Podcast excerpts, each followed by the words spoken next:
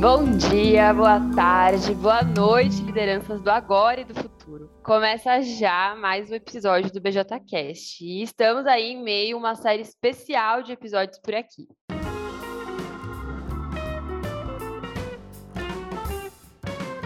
Desde que lançamos o resultado do projeto do futuro do MED, ou seja, desde que a gente lançou o pé da rede 2022-2024 lá no Enege, por aqui o assunto não poderia ser diferente. A gente está falando mais sobre tudo que levou à construção do novo triênio, como que a gente pode se preparar e também recentemente sobre as batalhas do nosso novo planejamento estratégico. Se você acabou de chegar aqui, fica a dica aí para dar uma olhada no nosso programa aqui no Spotify, ouvir os outros episódios também. Tem muita conversa massa. E me apresentando rapidinho, se você ainda não me conhece, muito prazer. Eu sou Dani Brandt, faço parte do time BJ na frente de formação de lideranças de empresas juniores. E tô aqui com o BJCast faz um tempinho já, tanto é que tem gente que me manda mensagem falando: "Ah, já me sinto seu melhor amigo", de tanto que me ouve falar aqui. Eu espero que você se sinta à vontade também. Se tiver qualquer sugestão para os nossos episódios, é só me chamar lá no BJ no Insta ou responder a newsletter que eu mando toda quinta-feira no seu e-mail. Mas pronto, sem mais delongas, vamos aí pro nosso tema de hoje. Antes eu só preciso retomar uma coisinha que Nina, presidente presidente do conselho da BJ, explicou lá no primeiro episódio sobre o futuro do MED. As batalhas que a gente está apresentando aqui, elas foram construídas e são resultados de várias coletas, discussões e construções. Quem lidera essas construções são diretores e diretoras da Brasil Júnior e representantes das federações que fazem parte dos comitês. Mas, além disso, a gente também conta com todo o apoio e know-how de agentes de mercado que são nossos parceiros. E por isso que hoje, para falar da batalha de rede plural, eu vou chamar aqui a Fer, presidente presidente executiva da Brasil Júnior em 2021, que liderou o comitê dessa batalha, e também a Letícia, gerente de diversidade e inclusão no Grupo Boticário, nosso parceiro que apoia essa batalha e traz muita experiência dentro do tema pra gente hoje. Sejam muito bem-vindas, que honra ter vocês aqui hoje para bater esse papo com a gente sobre essa batalha tão importante dentro do nosso planejamento. Pra gente começar, vocês topam se apresentar rapidinho pro pessoal que tá ouvindo a gente?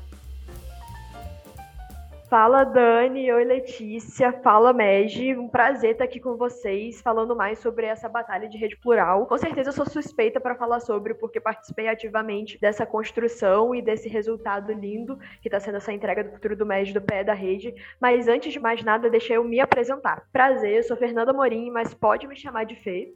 Eu sou a atual presidente executiva da Brasil Júnior e também liderei esse comitê. Eu sou mulher, sou negra, sou LGBTQIA+, tenho 25 anos e aí quase seis anos de movimento Empresa Júnior, né? Um tempão já. Mas está sendo um prazer bater esse papo aqui com vocês. Obrigada por me receber.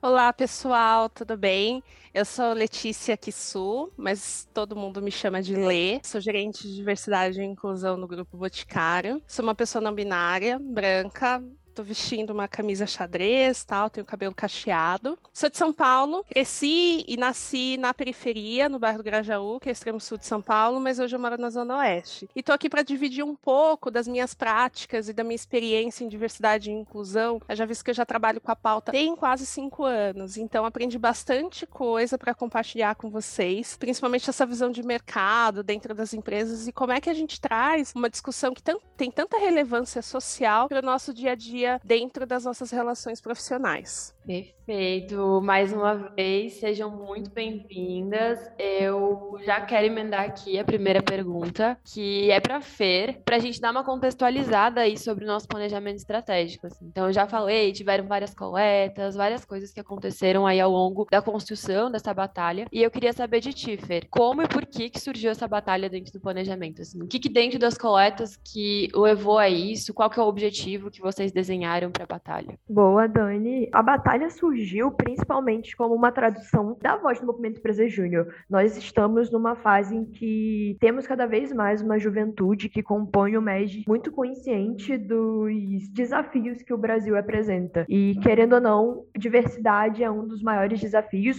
porque apesar de nós sermos um país tão plural, com pessoas tão distintas, com uma cultura tão abrangente, rica, nós ainda temos um desafio muito grande de termos a nossa diversidade aceita entre nós. Então, a gente entendeu que, a gente, enquanto movimento Empresa Júnior, entendeu que era um assunto que ele precisava ir além da superficialidade e que agora nós tínhamos que mergulhar cada vez mais nesse debate quando a gente falava de diversidade. Então, o principal objetivo da batalha de rede plural, ela surge como uma resposta do movimento Empresa Júnior a um assunto que a gente viu que precisava ser tratado com cada vez mais seriedade, compromisso, e esse compromisso ele se traduzia numa batalha, batalha com indicadores, com metas, batalha essa que tangibilizaria o nosso sonho de ter esse Brasil mais empreendedor, em que um dos pilares é um Brasil mais diverso. Então a gente traz aí a rede plural para ser resposta disso tudo. Ótimo, Fê. E ao longo dessas construções, né, vocês puderam contar aí com o grupo Boticário também para acreditar, apoiar e trazer todo o conhecimento para essa batalha também. E eu queria saber de ti, Uê, por que que vocês acreditam que essa é uma pauta tão importante para a gente, inclusive, estar tá incluindo aí no nosso planejamento estratégico? E por que que vocês escolheram estar junto mais uma vez no movimento Empresa Júnior ao longo do próximo triênio?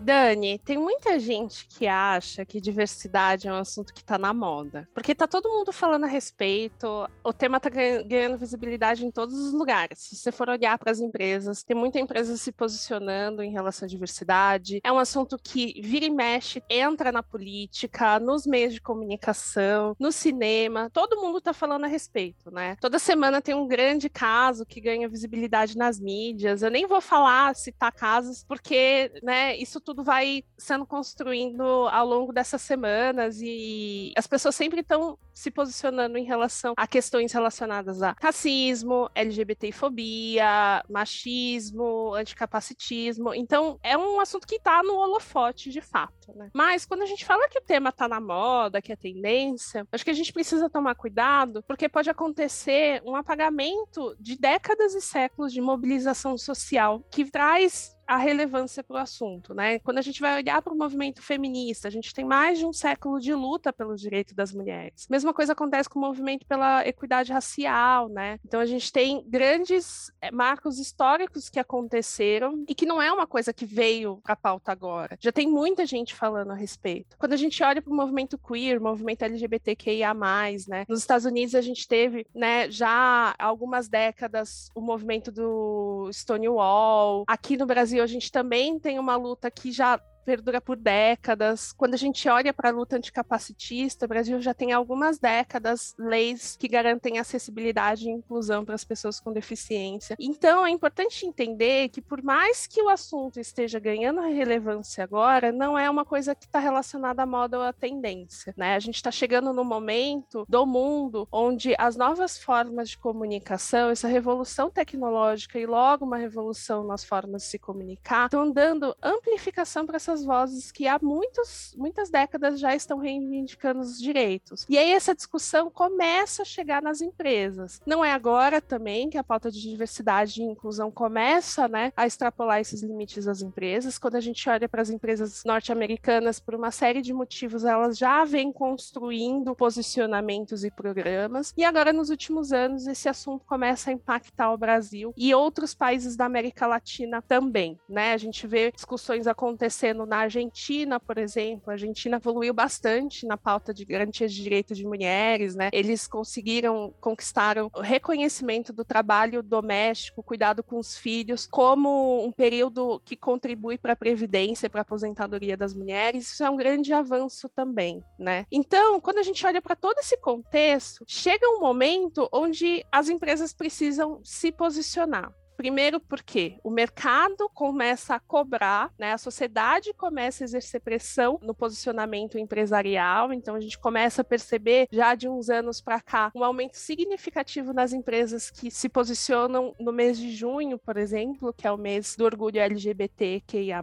Esse ano eu percebi uma movimentação também agora no mês de setembro. O mês de setembro ele tem o Dia Nacional da Pessoa com Deficiência. Já há alguns anos também as empresas colocam o assunto na pauta no mês de novembro, que é o mês da consciência negra. Né? Então a gente começa a perceber esses movimentos acontecendo não somente no viés de comunicação, mas também no viés de estrutura. Né? Então a gente tem alguns exemplos dessas empresas colocando metas públicas, se posicionando que querem trazer mais diversidade. Isso, claro, tem um impacto sim da sociedade, do mercado, dos consumidores, mas também tem impacto quando a gente olha para a estrutura organizacional, né? No sentido de que diversidade e inclusão é um fator de atração e retenção de talentos, né? Já há alguns anos consecutivos, na pesquisa da Companhia de Talentos, que olha para as empresas dos sonhos, esse fator já aparece liderando como um fator de hum, escolha, né? Ou de escolha para ingressar numa empresa no viés de carreira ou para continuar se desenvolvendo dentro dessa empresa. 90, quase 90% dos brasileiros acham que sim, que a sua empresa deve se posicionar em relação à diversidade e inclusão. Quando a gente olha sobre o aspecto de clima organizacional, também as pessoas são mais produtivas e felizes em empresas que valorizam a diversidade. E no final, né, como impacto de tudo isso, a gente também tem um retorno financeiro. Times diversos são mais criativos, times diversos conseguem chegar em soluções diferentes para problemas e consegue também trazer rentabilidade financeira no sentido de hum, lucratividade em vendas. Então a gente vê tudo isso impactando o fim, que é o resultado, que é o retorno financeiro, né? Então, falar de diversidade é importante por todas as questões, né? Como a Fer falou, o Brasil é um país muito diverso em relação à composição da nossa, da nossa população, nossa demografia, né? A gente tem mais de 50% de pessoas que se declaram pretas e pardas. A gente tem mais da metade da população composta é composta por mulheres. A gente tem cerca de 7% de pessoas com deficiência na nossa população também. E aí, quando a gente olha para as organizações, a gente não vê esse mesmo reflexo. Né? Quem que está consumindo esses produtos? Quem que é o mercado consumidor? Quem desenvolve os produtos que a nossa população compra e consome? Né? Então, essa reflexão é muito importante para a gente garantir também uma representatividade na concepção, na comunicação e na forma como as empresas colocam seus produtos, né? E além disso tudo, né, trouxe vários argumentos aqui que justificam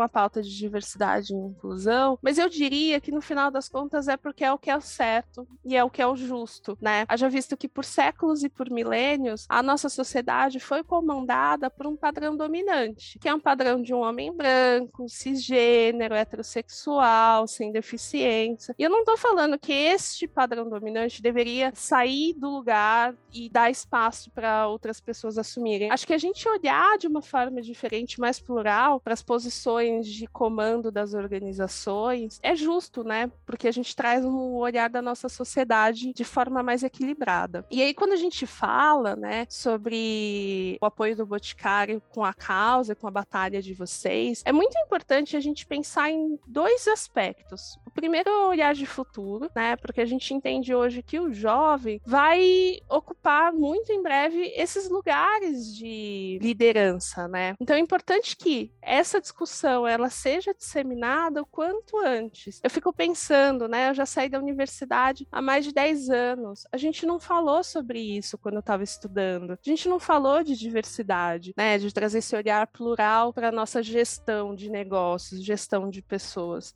Eu acho que é muito importante vocês se apropriarem do assunto quanto antes, porque se a geração de vocês já tem um empoderamento muito diferente, né? Quando a gente compara com a minha geração, com a geração dos meus pais, a próxima vai ser muito mais disruptiva nesse sentido, nesse olhar social, né? Então, esse é o primeiro ponto. E o segundo ponto, a gente tem que pensar em quem é o um empreendedor no Brasil, né? Quem está comandando as empresas? No sentido de que, bom, quando a gente fala sobre empresa, é muito fácil a gente pensar nos grandes conglomerados, né? No grupo Boticário, nessas grandes indústrias. Mas, na verdade, quem carrega o país é o pequeno empreendedor, né? E a gente, quando olha para o pequeno empreendedor, a gente já vai ver uma pluralidade gigantesca, né? Porque o Brasil é um país que tem essa característica. Então é importante a gente já disseminar essas conversas e a gente olhar para esse futuro considerando esses dois fatores. Primeiro que vocês vão muito em breve assumir o meu lugar de gerência, assumir posições de diretoria, posições de presidência. E quando a gente fala no mercado, né, quando a gente fala do empreendedorismo no Brasil, a gente já está falando de uma realidade plural, não é uma realidade dominada por um padrão único e exclusivo. Levo, vou aproveitar esse gancho que você falou, porque eu me senti muito contemplada pela sua fala e pela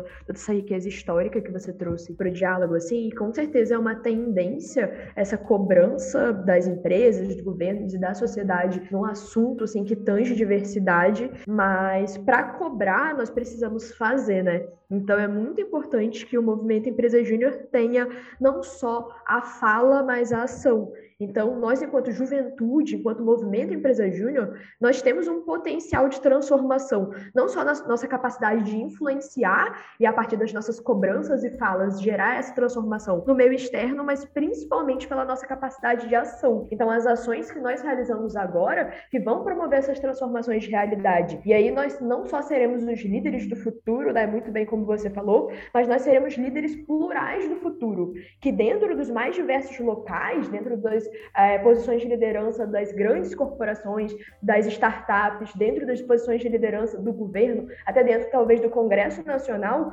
nós poderemos refletir de fato a pluralidade brasileira. Então é essencial que a gente traga tudo do nosso discurso para a ação, mas que a gente entenda que está totalmente alinhado o que a gente faz aqui dentro e o que a gente faz fora, e como que a gente se relaciona com atores que acreditam na causa, como o Grupo Boticário, para potencializar esses resultados no que tange à diversidade diversidade e inclusão. Ótimo. E, e, tudo isso que vocês falaram me lembrou muito de a gente ter muita consciência e responsabilidade frente a isso, assim. E quem tem consciência tem responsabilidade, e isso não podem ser só também pensamentos nossos, mas também precisam ser ações, práticas no nosso dia a dia. É por isso que a gente colocou justamente uma batalha com indicadores para estimular que isso aconteça de fato na vivência empresarial e dentro do movimento Empresa Júnior e cada vez mais ampliando esses espaços, assim. E aí queria ouvir de ti, quais boas práticas tu tá observando, está praticando aí também no Grupo Boticário sobre diversidade e inclusão em organizações?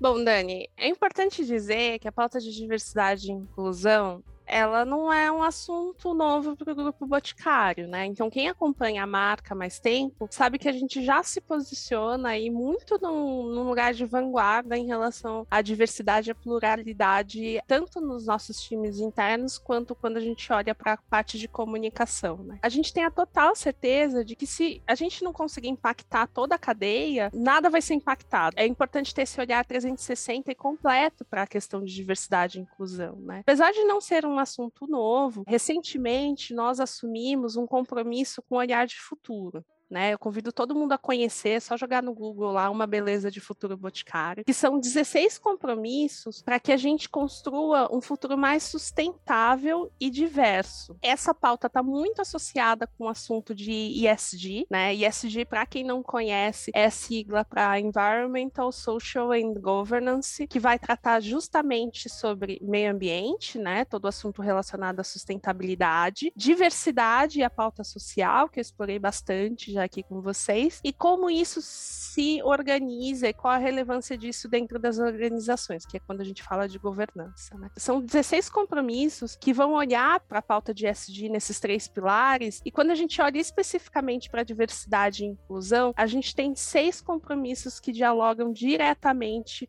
com esse desafio, né? Que vão desde da forma como a gente concebe os nossos produtos, a criação, como a gente se comunica com os nossos públicos, como a gente impacta toda a cadeia de valor, pensando na sociedade, nos nossos parceiros, fornecedores, nos nossos clientes e principalmente nas nossas revendedoras. E também quando a gente olha para a representatividade interna, em todos os níveis, e especificamente em posições de liderança, né? Porque se a gente falar de diversidade, a gente gente, como eu falei, é muito importante que a gente impacte quem está tomando a decisão no final do dia, né? Essas posições estratégicas dentro da organização, né? E como isso se tangibiliza no dia a dia. Primeiro, é importante ter métricas muito claras de onde a gente quer chegar. Então, nós temos os compromissos públicos, esses compromissos se desdobram em métricas, em objetivos que trazem uma visibilidade não só quanto estratégia, mas para todo mundo que faz parte do grupo Boticário entender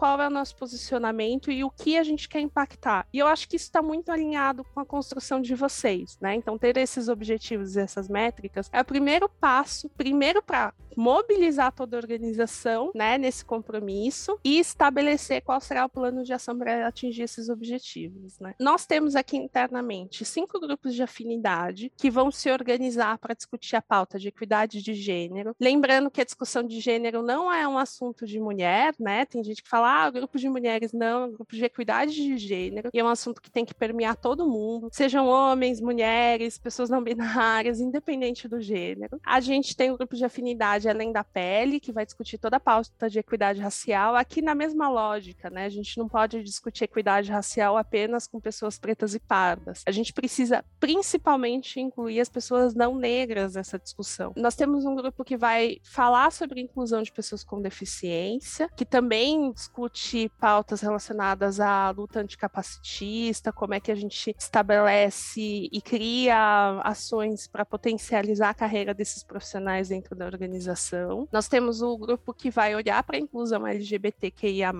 trazendo muito olhar, além apenas do olhar de inclusão, mas também de educação e disseminação de informação em relação a essa pauta. E o grupo que vai discutir a diversidade de gerações, né? Então, aqui também tem um ponto muito importante. Quando a gente está na universidade, quando a gente dialoga com os jovens, é muito comum a gente trazer o viés da nossa vivência individual, né? Então, vocês estão inseridos nesse universo, universo do jovem, do universitário, dos programas de jovens nas organizações, né? Seja programa de estágio, programa de trainees, mas a gente precisa pensar também novamente em futuro. A nossa população está trazendo uma inversão na pirâmide etária, né? A gente está trazendo um equilíbrio maior. Nós vamos trabalhar muito mais tempo. E é importante entender como essa diversidade de gerações se comporta dentro do contexto organizacional, né? E parar com uma lógica de que só o novo é bom, né? Só é valorizado o jovem dentro da organização. A gente precisa também discutir quais são as trajetórias de carreira do profissional maduro, do profissional que já tem experiência, né? Do profissional 50 a mais. Então, a gente tem um grupo que discute isso também. É importante dizer que apesar dos grupos de afinidade terem pautas bem direcionadas, né, para as questões, a gente também precisa falar sobre interseccionalidade. Como é que a gente insere a discussão da mulher negra dentro do grupo de afinidade e equidade de gênero, dentro do grupo de afinidade e equidade racial, né? Como a gente fala sobre a pauta LGBTQIA+,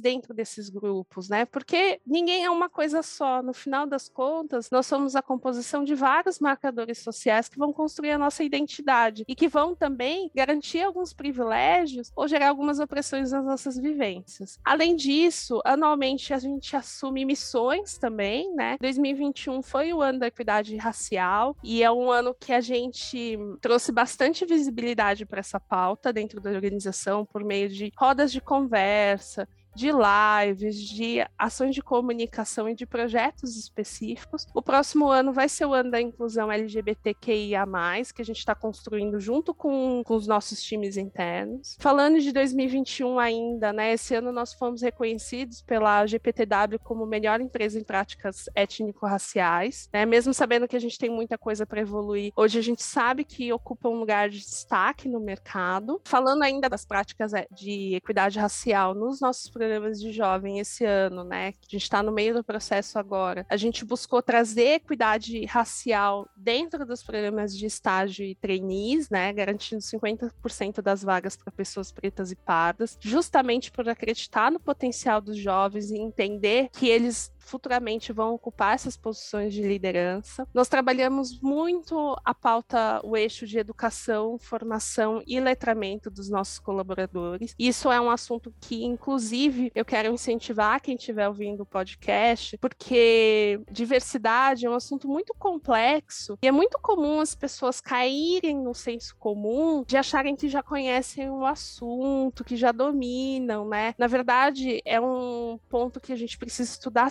sempre, os conceitos eles vão evoluindo e vão se transformando. Vocês sabem, coisas que a gente falava há 10, 5 anos atrás, elas já não são toleradas, e a única forma da gente se manter atualizado é estudando. Eu gosto também de indicar uma série de podcasts, né? Eu acho que é uma forma da gente se atualizar bem interessante. Tem muita gente produzindo conteúdo nas redes sociais que está relacionado com o assunto. É fundamental se conectar constantemente com assunto para que a gente construa cada vez mais equipes diversas e, e plurais e, e, que evite né, algumas situações constrangedoras ou cometer algum deslize. Esse ano, no Grupo Boticário, a gente deu um passo muito importante para a luta pela equidade de gênero. Nós lançamos a licença parental universal, que primeiro reconhece todos os formatos de família, né, no sentido de chegada de novos filhos, e que estende a licença parental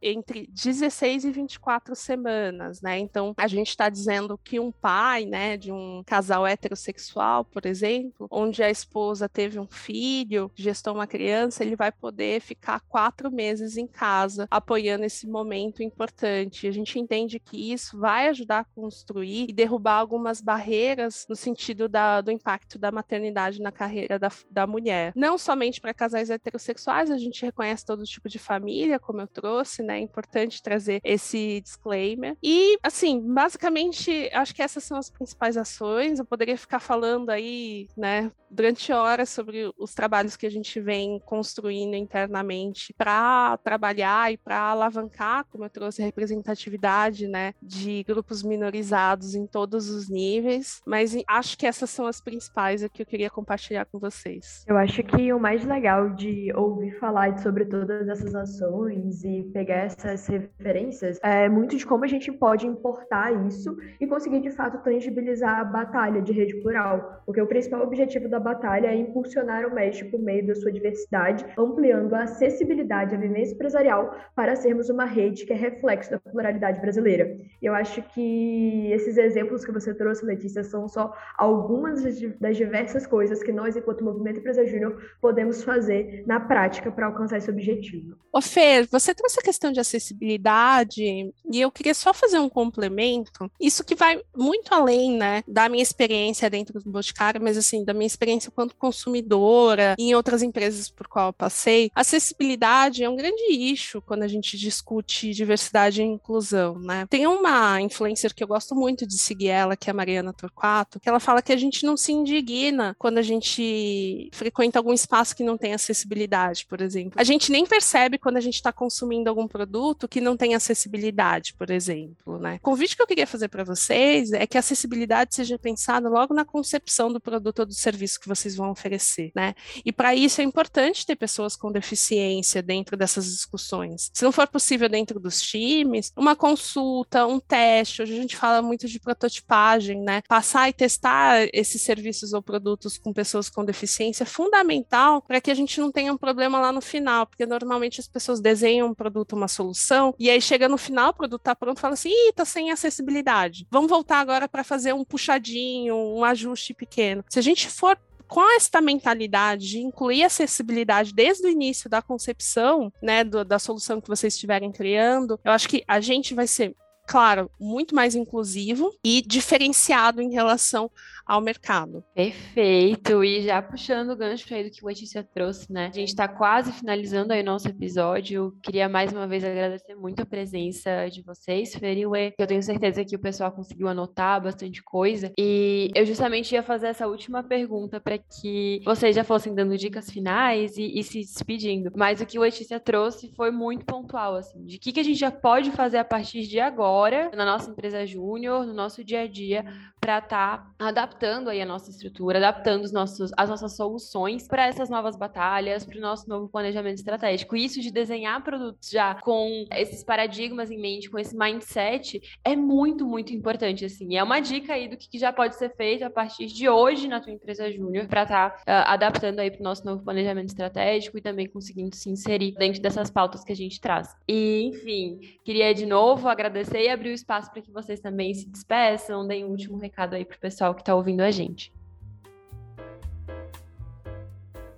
É, primeiro eu quero agradecer o convite. Adoro participar dessas discussões. Acho que vocês têm um potencial gigantesco de transformar um pouco do mundo. E o convite que eu faço é que estudem, pesquisem, leiam livros, sigam pessoas, furem a bolha e levem essa discussão o mais longe possível, gente. Obrigada pela pelo convite e boa jornada e boa batalha para vocês. Bom, acho que o meu recado final é só que vocês tenham muito em mente que esse é o início de um trabalho mais concreto com diversidade, mas que nós estamos construindo as bases agora, que todo o movimento do futuro vai se apoiar para ser mais diverso. Então acreditem no impacto que vocês causam. Muito bom, e mais uma vez, então, muito obrigada por toparem conversar com a gente sobre essa batalha de rede plural, trazerem tantas dicas valiosas e esclarecerem melhor o que pode ser dessa batalha no nosso dia a dia. E eu não vou deixar de dar dica também, não. Hoje a minha dica é de sempre, entrem aí na nossa comunidade de lideranças do futuro, EJ, se vocês estão pensando em se candidatar, ou já são pessoas eleitas aí para liderar formalmente a empresa Júnior em 2022. Mas também tem dica extra. Eu vou abrir um dos conteúdos na nossa comunidade de lideranças do futuro. Para quem ainda não está lá, mas está aqui ouvindo o BJCast, na descrição vou deixar um link de um e-book exclusivo sobre como tornar desde já a sua EJ mais diversa inclusiva. Então tem dica aí de processo seletivo, ações afirmativas na EJ, muito mais. Não deixa de conferir. Por hoje foi tudo isso. Eu te espero no Lideranças do Futuro e também aqui na semana que vem para mais um bate-papo sobre o futuro do MEG. Até lá!